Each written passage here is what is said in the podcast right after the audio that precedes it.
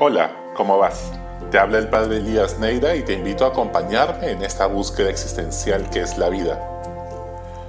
Conocí a un sacerdote ya mayor, más sabio que el maestro Yoda, que contaba que en su parroquia una señora todos los domingos se acercaba al confesionario a pedir perdón porque había estado hablando mal de la novia de su hijo.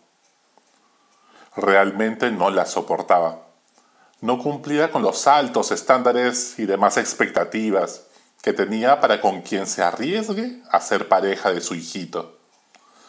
Próximos ya al matrimonio, la señora vino a confesarse de lo mismo, y tal fue su sorpresa cuando el padre, ya cansado de no ver arrepentimiento ni cambio de conducta en la señora, le puso como penitencia recoger todo el confeti, o como llamamos en Perú, pica pica, del cotillón de la fiesta. La señora indignada le dijo que eso era pues muy complicado, pues el viento lo esparce por todos lados. Ante lo cual el padre le respondió, pues más fácil es recoger todos los chismes y críticas que has hecho sobre la novia de tu hijo durante tanto tiempo. ¿A quién no toleras? ¿De quién vives chismeando y criticando a sus espaldas para desahogarte? ¿Quién ha hecho algo que consideras incorrecto éticamente y que en vez de corregirlo en privado, has preferido criticarlo con tu tribu, con los que te, siempre te van a dar la razón? ¿Juzgas con la misma vara a quienes amas? ¿Piensan como tú o son de tu tribu? ¿Que a quienes son tus adversarios del otro partido no piensan como tú? En el Evangelio de hoy, Jesús nos invita a corregir fraternalmente a los que pegan y se equivocan. Corregir implica subir la tensión. Fraternalmente implica que debe hacerse con la suficiente contención. Hay que retar a las personas a ser mejores con la suficiente confianza y respeto para que la persona se convierta en vez de ponerse a la defensiva. Por eso, Jesús, cuando perdona a la mujer adúltera que querían apedrear, le dice, yo también te perdono pero no peques más. El amor es compasivo y da consuelo, pero también es exigente y reta a cambiar. Por un lado, tenemos a los hombres y mujeres con complejo de llama. Sí, con complejo de llama, que viven escupiendo a todos sus verdades. Son esas personas que sacan la espada de la franqueza y dicen las cosas de frente, directo a la yugular y lo consideran un gran valor. Sin duda la sinceridad lo es. Sin embargo, como dice un principio moral, la verdad y la justicia tienen que estar siempre acompañados del amor. De lo contrario, podría terminar haciendo mucho daño.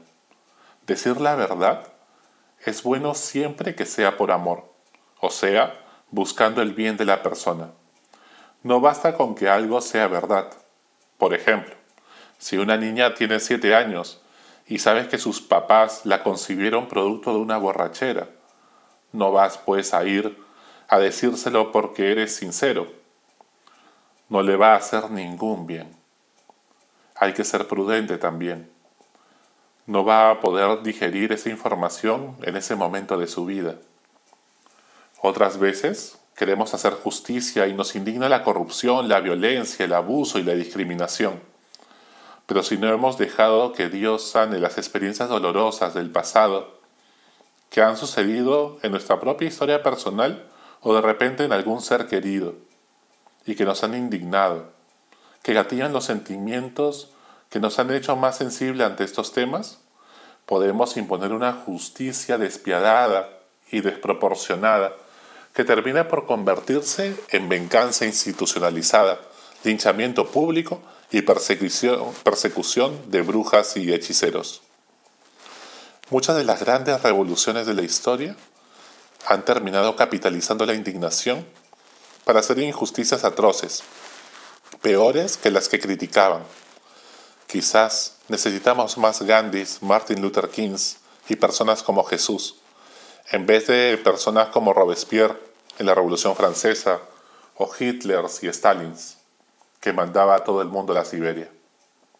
Por otro lado, tenemos a los cuyes, que prefieren callarse las cosas para evitar conflictos mayores. Son esas personas que prefieren guardarse las cosas y no expresar lo que les incomoda. Creen en el fondo que los conflictos son malos, en vez de verlos como una oportunidad de crecimiento personal. Soportan la conchudez, incluso a veces el maltrato de algunos familiares, amigos y compañeros del trabajo, de manera sumisa y silenciosa. Pasan por alto muchas cosas creyendo que así están construyendo la paz. Sí, confunden la paz con la tranquilidad de los sepulcros.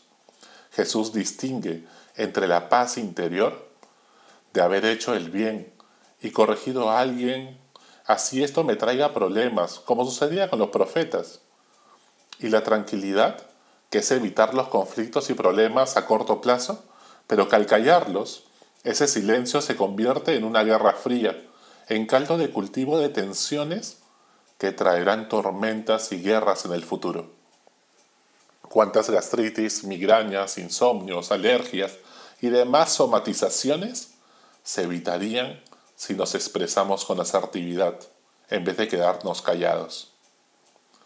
Antes de ir a dormir, te recomiendo que expreses de manera asertiva lo que te ha incomodado y no te parece correcto, directamente a la persona que lo ocasionó. Incluso, si solo lo sospechas, pregúntaselo abiertamente.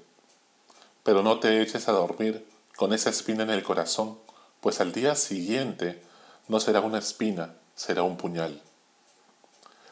Recuerda que de pequeñas piedritas en el zapato, nuestro cerebro cuando dormimos construye grandes murallas de piedras gigantes. Es mentira que evitemos el conflicto callando las cosas, en la familia, con los amigos, los vecinos o en el trabajo. Y cuanto más tiempo pasa es peor. Usualmente nos guardamos muchas cosas y se acumulan resentimientos, intrigas, rencores que exageramos al paso del tiempo. Cada vez que los recordamos se vuelven monstruos más grandes que se alimentan de nuestra propia envidia y nuestro propio rencor. Luego explotamos ante la gota que derramó el vaso y generamos grandes terremotos. Y claro, eso nos sirve para justificarnos diciendo, ya ves, tenía razón, era mejor quedarme callado. Cuando el primer problema no fue decirlo a la mala, sino que fue que no lo hablamos a tiempo. Dejamos que se acumule mucha energía y terminamos teniendo un gran terremoto en vez de pequeños temblores. No te tragues el veneno como el cuy, ni lo escupas como las llamas. Hay que hablar asertivamente por amor. No basta con quedarse callado para ser bueno. No basta con que no hacer nada malo para ir al cielo. Hay que hacer el bien. Bien decía Martin Luther King, no me duelen tanto los actos de la gente mala, me duele más la indiferencia de la gente buena que permite tantas cosas malas en el mundo. Y por último, están los loros.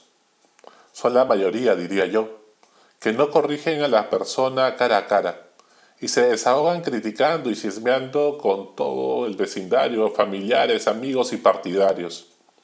Levantan la espada invisible de la victimización, la envidia machetera y el heroísmo quijotesco para agredir solapadamente la reputación de los molinos de viento como le pasaba al Quijote de la Mancha. Usualmente actúas como llama, como cuy o como loro. Pregúntatelo a ti mismo y en lo profundo de tu corazón, atrévete a hablar directamente con Jesús. ¿Qué es lo que haría Él en tu situación? San Agustín decía, ama y haz lo que quieras. Si callas, calla por amor.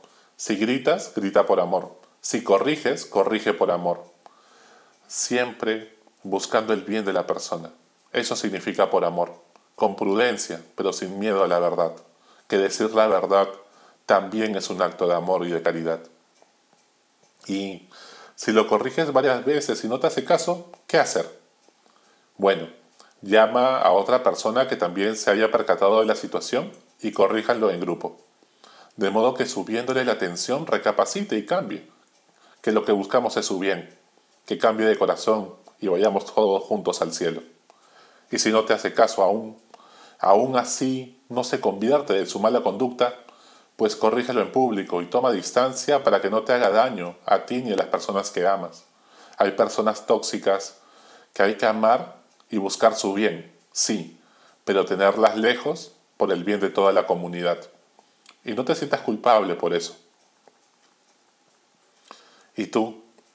¿Sabes acoger a los profetas que Dios te envía?